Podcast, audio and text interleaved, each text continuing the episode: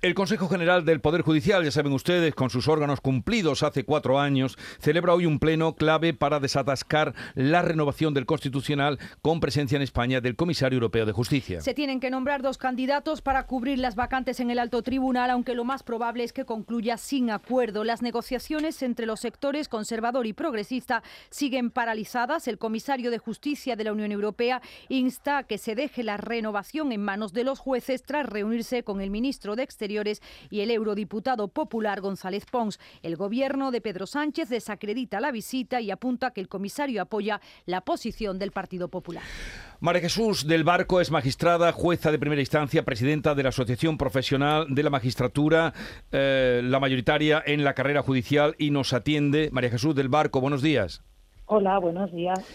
Bueno, eh, ¿cree usted que el comisario de Justicia, con esa visita que ha hecho a nuestro país, logrará eh, desbloquear el, Poder Judicial en español para que se puedan renovar eh, los cargos en el Tribunal Constitucional y en el Consejo General de Poder Judicial?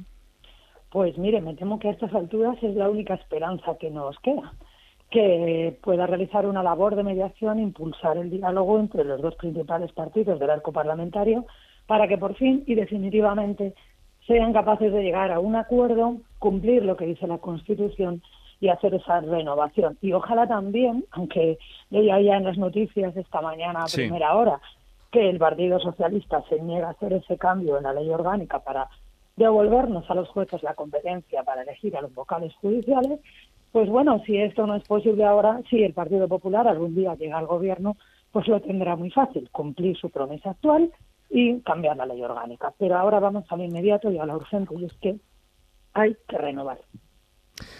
Dice usted, inmediato, urgente, hay que renovar. Pero claro, el gobierno, usted apuntaba al PSOE, mm, en fin, el gobierno parece que duda de la imparcialidad del comisario de justicia.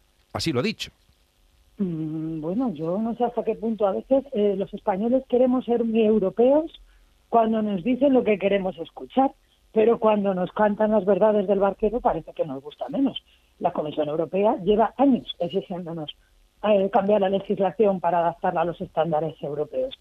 Y creo, porque además lo hemos visto en los diferentes informes que se han hecho por la Comisión Europea, que esto no es una novedad.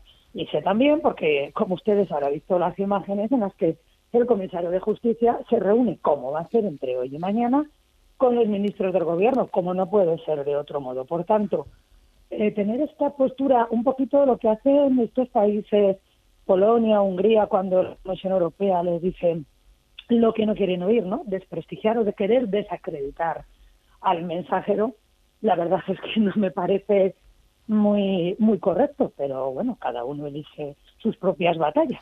En ese sentido, ¿cree usted que servirá para algo la dimisión de Carlos Lesmes del Tribunal Supremo y el Tribunal Constitucional? Bueno, pues eh, quiero pensar que la dimisión de Carlos Lesmes, en cuanto deja al principal al órgano de gobierno de los jueces sin su cabeza, si me permite la expresión, es lo que ya debería ser eh, el último eslabón para de verdad ya renovar porque, bueno, es muy grave que limita el presidente del Consejo General del Poder Judicial porque se dan estas circunstancias. Pero bueno, eh, siendo presidente Pascual Sala ya se produjeron dimisiones de vocales del, del Consejo porque era imposible también llegar a un acuerdo.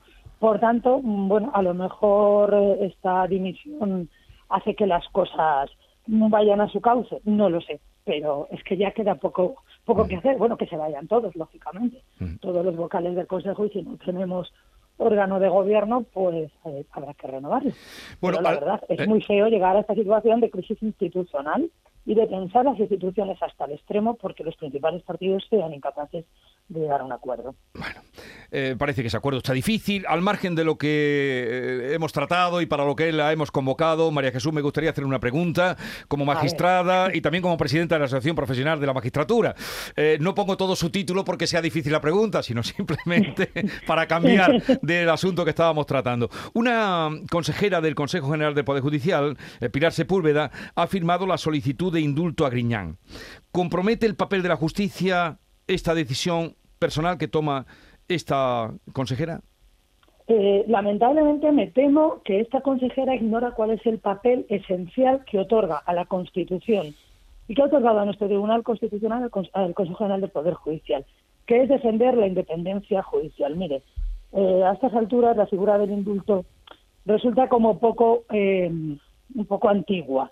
Y me explico, antigua referida al antiguo régimen, ¿no? Cuando el rey hacía y deshacía lo que le daba la gana, no al antiguo régimen de, que vivimos en España de la, después de la guerra civil. ¿eh? Me refiero a, al régimen absolutista con un rey absoluto que hacía lo que quería y que podía cumplir o no las sentencias de, de los tribunales. Resulta que eh, un indulto que no deja de ser, mm, pues dejar sin efecto vaciar de contenido una sentencia judicial, que no deja de ser pues una invasión o un quebranto del principio de división de poderes que garantiza nuestra Constitución y que es el sustento de nuestra Constitución, pues hombre, es que esta independencia judicial, para eso está el Consejo, para eso tenemos a los 20 vocales que dice la Constitución y a su presidente.